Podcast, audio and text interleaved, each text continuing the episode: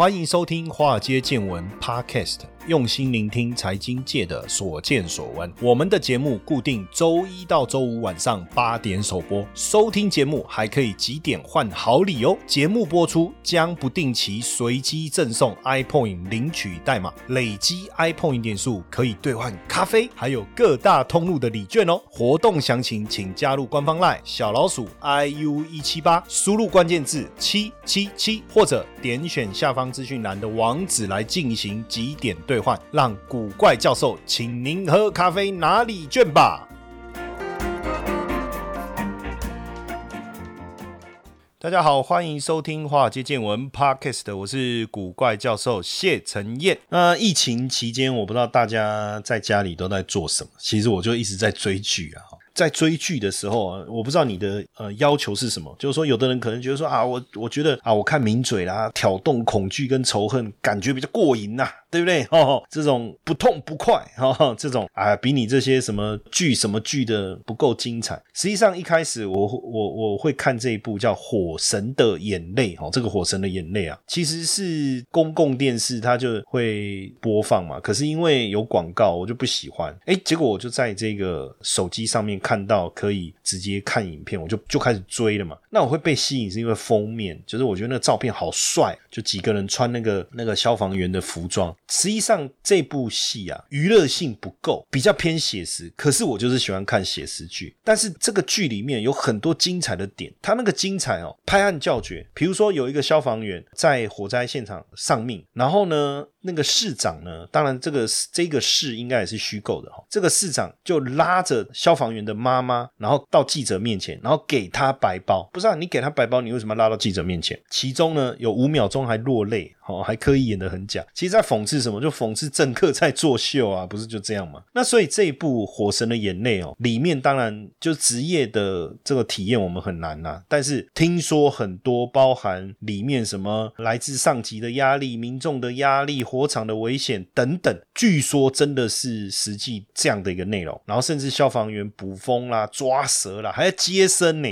听说都是实际的这样的一个情况。那可能你想要看好笑，它也没。有，你也要看很刺激，我觉得也没有。可是我觉得整个看起来是让我回味无穷啊！所以如果大家这几天呢，还还宅在家哈，哎，看一下嘛，这个《火神的眼泪》，因为里面呢，我觉得像有一集啊，就是有一个妈妈因为小孩跌倒擦伤，小孩跌倒擦伤，脚也没断呐。有没有破皮，我都怀疑，你知道吗？然后就报一一九，然后一一九来就要救护送医，对不对？啊，救护车就开嘛。你以为救护车是跑车吗？狂飙吗？不是嘛？救护车是它可以不受到红绿灯的限制，对不对？但是它也不是用标的，它就是这样子开，正常的，对不对？结果他就质疑消防员开太慢，然后就在旁边一直念，一直念，一直念哦。红灯明明左右都有车，要慢慢推进哦。他说你快一点，快点。好，就这样子扰乱这个这个消防员在开这个救护车。后来果然发生意外，然后呢，呃，要求说，呃，消防局补风。其实我自己有一个蛮蛮感谢消防局的一个例子啊。有一年过年了，然后我们去那个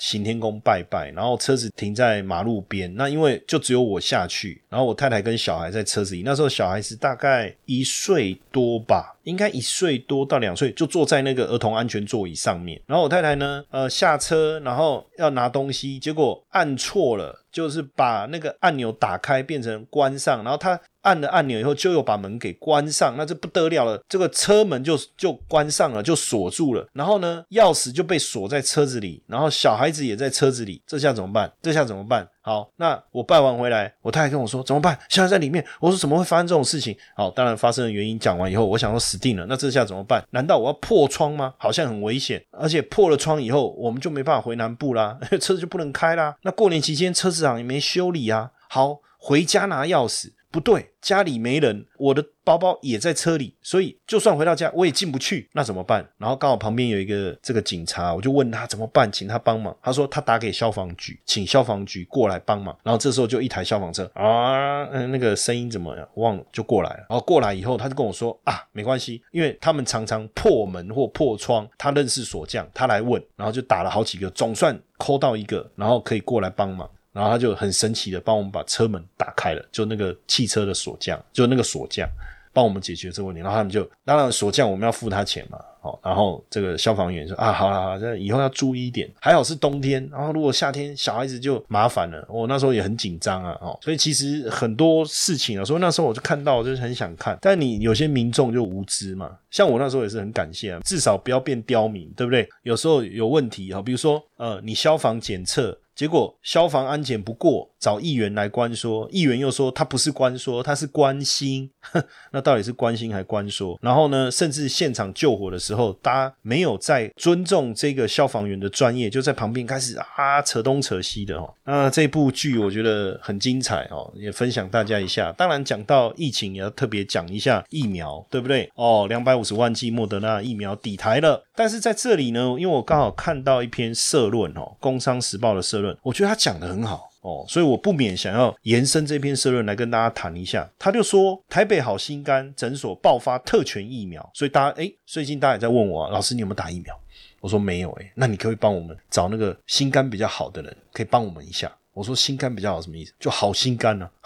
那当然，他说接受疫苗的是自工啊啊，自工怎么定义？对不对？那现在呢，就发现说涉嫌掌握资源分配的公职人员，包括议员，还有这个国军医院哦，还有检察官、书记官哦，早在中央指挥中心宣布前就已经超前部署接种疫苗了，怎么会这样？那这里面有个关键的问题是什么？人民公仆，它这里面有个定义啊，哈，就就说第二类接种对象就是中央及地方政府防疫人员，维持防疫体系运作之中央及地方重要官员，我觉得合理啊，就是说你要维系整个运作嘛。但问题是怎么定义谁是谁不是？那似乎这就有模糊的这个地带了嘛，哈。那还有，当然防疫人员、医护人员这一定要优先施打。可是防疫人员、医护人员包含政治人物，包含随从，包含军警高层。包含检察官、书记官吗？不知道。实际上呢，WHO 啊，他们就有所针对这个疫苗分配有一个原则，就是要以高度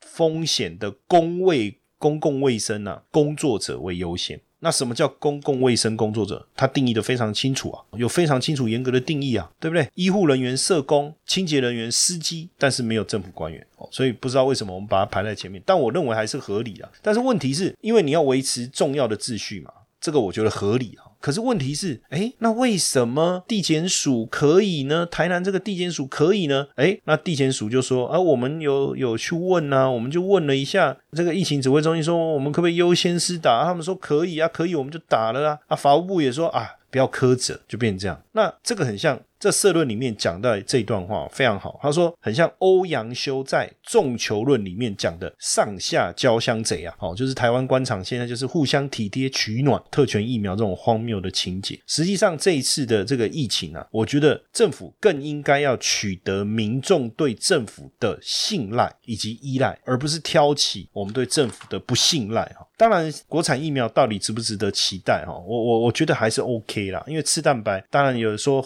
它还是。有它的优异性，因为毕竟次蛋白、次单位蛋白的这个疫苗还是有它的安全性哦。不过有些东西实在太专业了，说真的，我们要理解不是这么容易哦。但是呢，为什么过去这个国际市场就花很多心力去下单买疫苗，我们却一直在等，一直在等哦？我觉得这个是我们得去思考。那最近我在网络也看到一段文字哦，这个是呃，应该说一个台湾人啊，他是林冲新博士哈。那因为他之前赴美深造，取得生化博士以后啊，现在还在辉瑞这个任职哈，而且他领导的。部门呐，就是都常常获得呃辉瑞的表扬哦。那他就有谈到，因为因为辉瑞嘛，大家知道这次的疫苗里面，大家觉得最厉害的应该就辉瑞哈。那辉瑞的 mRNA 疫苗防疫效果是最好的哦。他就特别讲了几个重点哦。为什么？因为辉瑞的药厂药厂的经验丰富，而且根据统计，三成人打了以后，疫情就明显下降，打了六成就完全解封。那他们现在还在实验十二岁以下的哈。那莫德纳的效果也很好，只是他们对剂量的经验比较不足哦，因为至少这次美国拨下巨款解决经费问题，加上 FDA 紧急授权，让辉瑞啊在 mRNA 这个部分一下子就跳了十年的时间，加上他们本来经验丰富，所以它的剂量控制很好。但是莫德纳剂量可能控制的没那么好，稍微重一点，啊哈所以副作用会稍微大一点。但是基本上只是这个这个问题而已哈。那现在只是说采购的价格，因为辉瑞跟莫德纳其实都是商业药厂，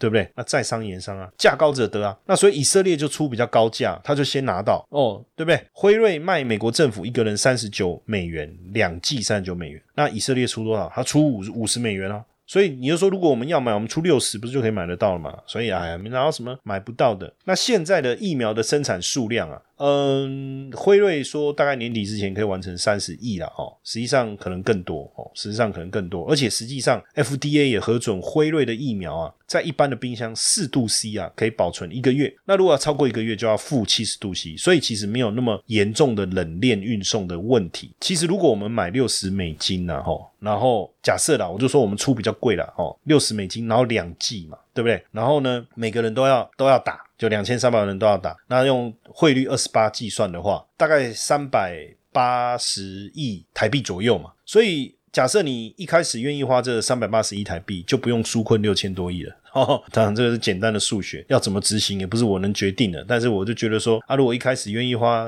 不要说三百八了，四百亿，那起码能不能开六千多亿啊？对不对？大家都不用陷入这种困境啊。那 mRNA 的合成理论不难啊，但是制造很难哦，制造很难。像日本哦、瑞士，你说他们是不是制药强国？我们以前买药就是要买日本的，现在也是啊。瑞士的药大家就有信心啊。那为什么他们不先急着研发疫苗？很简单，先救人，先买。先跟辉瑞，先跟莫德纳买，自己再来慢慢研究，基本上是这样哈，基本上是这样。所以现在反正疫情走到现在哈，哎，我就讲说生命关天呐，哦，所以希望我们大家都能够赶快度过这一段痛苦的时期，好不好？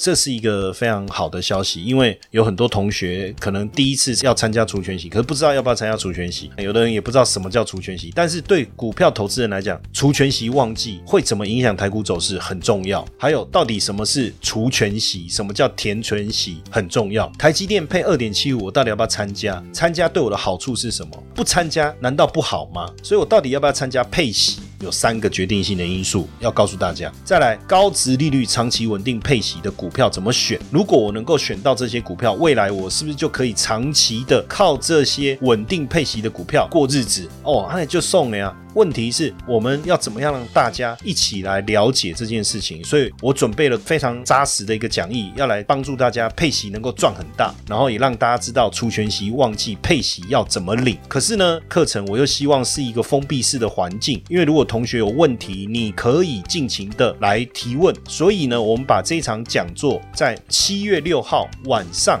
九点到九点五十分，Mr. Bus 的平台上面来举办。那因为有名额的限制，本来这一场活动呢，我定位在每一个参加者的费用是九百九十块钱，但是因为呢，Mr. Bus 希望说能够回馈给我们的粉丝们哦，甚至我们有一些订阅户，那订阅户当然直接免费参加了哈。但是你说我不是你的订阅户啊，搞不好我以后会是啊，那怎么办呢？刚好透过这一场活动，你也可以来了解一下，第一个谢老师怎么跟你分享这些财经更明确的主题。那这一次把主题设定在配息赚很大，除权息旺季配息要如何领的这个主题。那每一个人原本九百九十块的这样的一个讲座，只要四十九块钱，四十九块钱讲到都有点心酸。那也因为这个 Mr. Bus 大力的一个支持啊，所以我们四十九个名额，好不好？就四十九个名额，一个铜板五十块就可以来上这个课程。七月六号晚上哦，这样因为只有四十九个名额，大家赶快报名。报名的方式哦，你直接在 Mr. Bus 上面的平台就有这个赞助按钮，你点下去，你就可以找到这个方案，或者是到我们古怪教授的。粉丝页找到佩奇赚很大的贴文，里面也有详细的说明跟报名的一个连结。那这个活动因为只有四十九名，四十九块，四十九名，我们提供完整的讲义跟当天跟大家互动上课的一个内容，不用出门呐，把握这一次的机会，因为只有四十九名，好，四十九块，四十九名。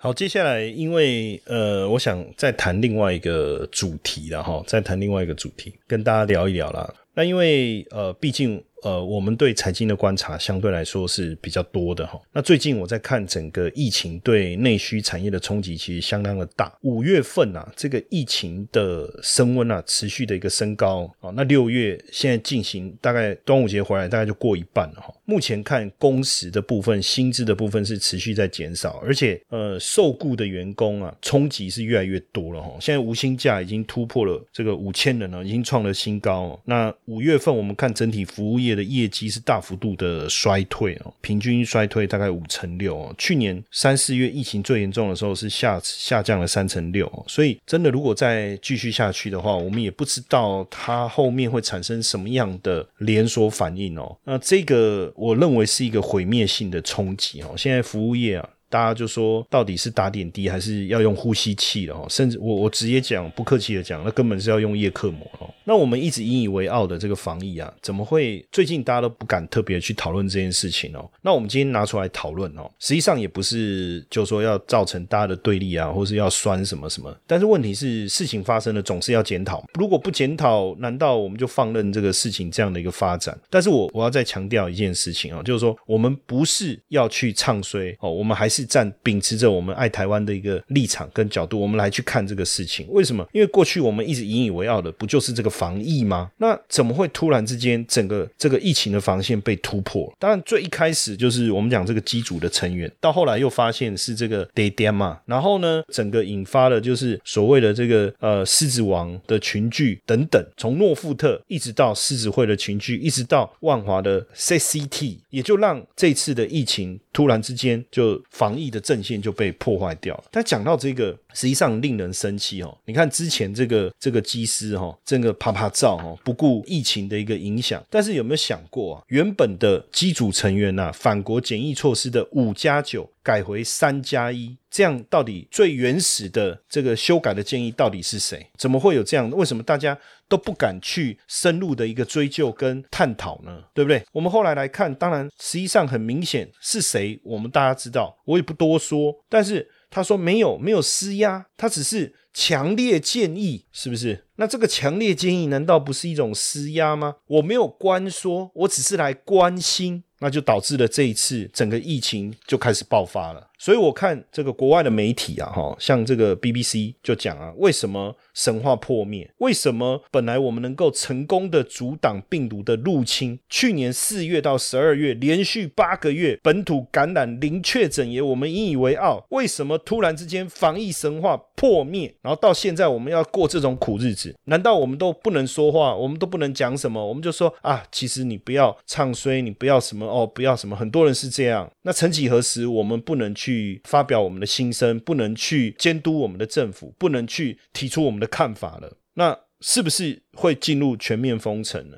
我们很担心啊，四级警戒啊，真的发生了。我跟你讲。真的，我们台湾大家都会崩溃啊！所以尽快的哈，我们赶快要要离开。但问题是为什么呢？这背后第一个，你想一下哈，外紧内松，还有我们对我们自己防疫能力的一种错觉，对不对？包括我刚才讲居家检疫十四天，三加十一，居家检疫三天，自主管理十一天，这是什么？这就是台湾航空公司机组人员的检疫措施啊！那为什么要这样放宽呢？当然，最后就爆发了机师群聚感染嘛。对不对？而且它感染的就是英国的变种病毒嘛，现在不是这样吗？因为这个病毒株跟后来万华的茶室，还有很多地方衍生感染病毒的定序都一样，所以当时如果政府在这一个措施上没有放宽，在这个部分能够谨守它的底线，是不是就不会产生今天这样的情况？然后为什么不打疫苗？为什么大家在这一段时间当中，大家很急迫的要想办法来打疫苗？为什么我们不打疫苗？然后呢，我们一直在做一个叫校正回归，为什么要校正回？连柯文哲当了一辈子的医生都说第一次听过校正回归。好，那我们也也被说服了哦。好啊，因为这个发生的时间不一样，我们把它调回去。那如果不调回去，是不是其实数字是爆发的？不是这样吗？那实际上英国也曾经有过这样的案例啊，就是平日的确诊数比较高，周末就降低，所以它采用的方式是什么？叫做七天平均数。哎，那也可以啊。你你从均线来看它的平缓，为什么要用校正回归？这样有没有一种这种？掩盖数字的嫌疑。再加上过去我们一直在讲超前部署，然后大家也视这个指挥中心，哇，好像像神一样，是不是？然后呢，很多的这个呃相关的这个官员，哦，急着要来抢功劳。但是现在来看呢，发生什么事情？然后现在对我们来讲，疫苗也短缺。当然，早期病毒的传播不严重，大家觉得没有接种疫苗的急迫性。但是在这个过程当中，政府你要有远见呐，你必须去看到全世界在发生的事情，你必须要知道，在这过程当中，一旦你没有再继续的超前部署，后面可能会产生什么样的一个影响啊？对不对？那我我我要讲啊，还是要跟我们所有台湾的我们大家应该讲，我们的民众们啊，真的是要鼓掌啊！为什么？如果没有我们民众的自觉，我们自己的暖风城，我们自己乖乖的去做该做的事情，说真的，说真的，今天整个疫情的的发展还会更严重。那我我觉得更讽刺的是什么？我最近在看哦，因为经济日报的社论也特别去谈了这件事情。我觉得说真的有必要好好讲一讲。你看哦，这个最近呢，为什么机场热闹哄哄？我一直想说奇怪，哎，机场这么多人，那他们要出国去玩吗？不是，要干嘛？要回去美国。不论是美留在台湾的美国公民，还是留学生，还是甚至有一群人要去美国打疫苗，顺带观光。好，那那这个凸显的是什么？凸显的就是我们防疫能量的不足嘛，我们的整个疫苗的一个这个部署有很大的一个缺失嘛。你如果防疫不要失控，你疫苗不要短缺，请问一下，原本最美好的台湾会突然出现所谓的反美潮吗？而且这里面你有没有发现一件事？就是如果你有钱有闲，OK，有多少人可以做得到？很多人问我说：“老师，你你有没有要去美国打疫苗？你动作拎北五级哦？哎，机票要多少钱？到那边整个团费要多少钱？然后呢，在那边要待多久？一个月回来还要还要不要再隔离十四天？我也不知道啊。那这些都是钱呢。那所以你看哦，如果你有钱，你就可以到美国去打疫苗；如果没有，你就只能乖乖的等。那请问一下。”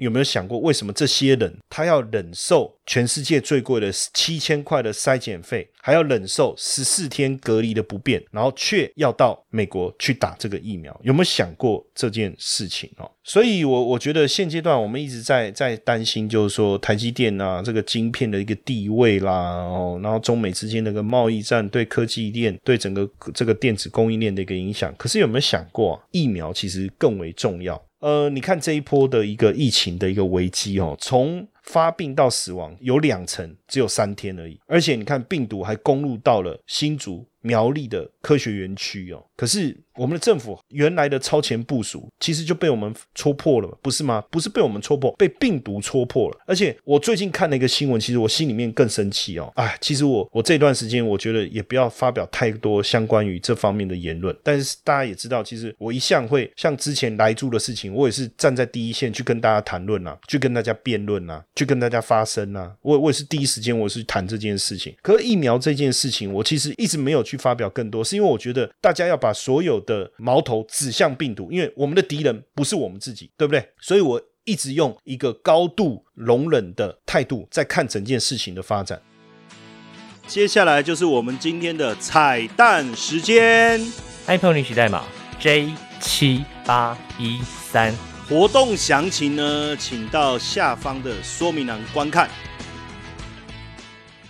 但是为什么突然之间今天我这么生气？我要来谈这件事情，大家要不要去听无所谓，你要不要去了解这些无所谓。但是我觉得我还是有必要来谈这件事情。同岛一命啊，这个岛是台湾这个岛，福尔摩沙这个岛，还是倒下来的岛？最近在讲这个疫苗施打的顺序的时候，我觉得很不可思议啊，因为疫苗数量的不足啊。可是疫苗不是应该是一个公共财吗？疫苗不是不应该有排他性吗？当然疫苗。你施打有顺序，这个我们绝对可以理解，因为有一些高危险，他可能工作环境的关系，比如说医疗、消护、消防、医护人员，甚至大家在讲，我我我看那个为什么邮局不能优先施打，他要送信呢，要跑来跑去啊，就是大家突然发现施打顺序的安排上有很多值得讨论的地方，这个没有问题，我觉得也 OK 哦。但是问题是，为什么有些官员他都不是在这一类当中，他可以先打？原因很简单，他说，嗯，我可能也要主持这个防。疫的这整个第一线。可是后来大家发现说，跟什么主持防疫的第一线，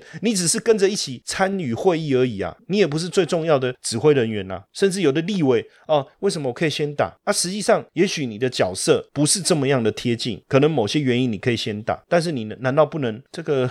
我不知道该怎么讲哈，就是说这个让我反而觉得说，哦，大家都在讲要守护台湾，可是当面临这个生命的安危的时候，完全就是你就看得到这个嘴脸。现在我们过去呢，防疫的模范生，对不对？我们还可以讲台湾 can help，但是现在变成什么？台湾 needs help。可是为什么变成台湾 needs help 这件事情有什么关系？我们应该要赶快的取得疫苗，不要一直沉浸在防疫模范生当中，不是吗？然后呢，政府没有办法满足我们的基本人权，就是我想要打疫苗，我想要能够走出去，我希望我能够平平安安。可是却有人可以靠关系耍特权，所以你看哦，这一路下来哦，防疫的破口，防疫的不利，防疫的缺失，然后到现在疫苗的施打。一路荒腔走板，当然我我还是会给予他们很高的期待，我还是支持他们，但是我还是希望讲出我们的心声哦，我希望讲出我们的心声，然后让大家知道说，其实我们心里面还是有很高的期待的。所以你看，我刚才讲到的这些，是不是一连串的失策所造成的？你要跟我讲没有，我们的整个都没有失策，我觉得有待探讨了。那现在呢，美国疫情也迈入第二年了哈，那 COVID 呃，因为 COVID nineteen。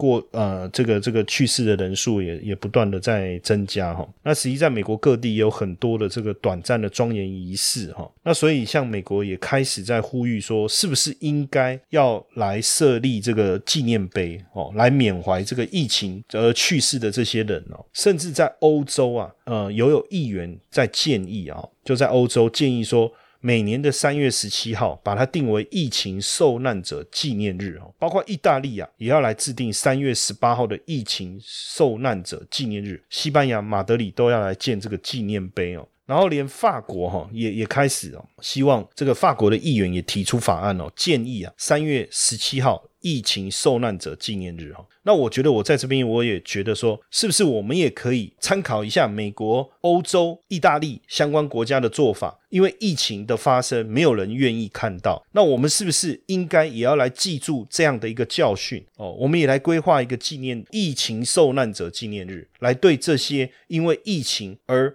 伤亡的人，表达我们心中的这个缅怀，这个我觉得势必要好好的去去思考了。为什么哈？你看哈，我我觉得大家都有目共睹了哈，就是因为一个股票的一个。跌停，哦，那政府出来讲话，但是却没有人会愿意对这个疫情造成国人的死亡表达歉意，哦。这个赖世宝地法委员赖世宝也也提出，他就说，为什么可以为停电，哦，为这个民进党染黑，然后为了这个这个志村健染疫死亡表达哀悼，却没有对这个台湾染疫死亡这个部分，哦，出声。当然呢，像这个。远东集团的董事长啊，徐旭东，他在联合报发表了一篇文章哈，实际上跟我的初衷是一样的，我们没有希望要激起任何的对立或者批判。我再强调一次，我们没有打算激起任何的对立或者批判。但是台湾确实防疫溃败，防疫溃败。政府失策，所以我们必须要尽快的、快速而且大量的取得疫苗哦，这个是非常非常的重要。而且事实证明呢，我们有很长的时间可以在这方面做了最好的准备，但是我们没有做。当然，你说检讨有什么意义？事情都已经发生了，不能检讨吗？不能讨论吗？不能批评吗？我们不能去思考这中间的问题，未来能够做更好的改善吗？哦，当然你可以说啊，你们这些反正就出一张嘴，但是如果我们连发生都不愿意的时候，我们怎么样给予政府更高度的监督？做得好，我们给予这个掌声。但是如果需要改善的时候，我们是不是应该也要出来提醒一下？但是我还是在讲，我们心存感谢，因为这一波这个疫情发生到现在，所有的医疗、消防、警察相关人员都面临了高度的风险，然后在第一线。来保护我们哦，我们本来就是一个互相关怀、互相扶持。但是如果有人愿意施出善意，然后愿意提供疫苗给我们，我们是不是也将心比心，放下这个成见，不要再把疫情这件事情，应该是说，我们应该抛弃意识形态，应该把疫情这件事情放在第一嘛，对不对？那像以色列跟新加坡，为了他们的国民不计代价抢购。疫苗。那我我觉得真的是值得我们效法学习的榜样了。哦，当然我还是希望我们能够尽快的早日走出困境，好不好？那天佑台湾也希望能够保佑我们所有人，大家都平平安安。那我们今天的分享就到这边，谢谢大家的收听，晚安。欢迎进华尔街见闻，Mr. Box。粉丝破四万，古怪教授大方赠送 InvestU 线上最大的课程奖学金，总金额高达十万元。听了教授这么久的节目，您是否也想更进阶完整学习呢？这一次就是一个你不容错过的大好机会。参加 Mr. Box 和华尔街见闻合办的破四万抽奖活动，除了获得万元奖学金抽奖资格外，前一百名参加者还额外赠送一千点的 iPoint 点数哦。快到古怪教授脸书粉砖置顶贴文，点击活动原文，并立马参加抽奖吧！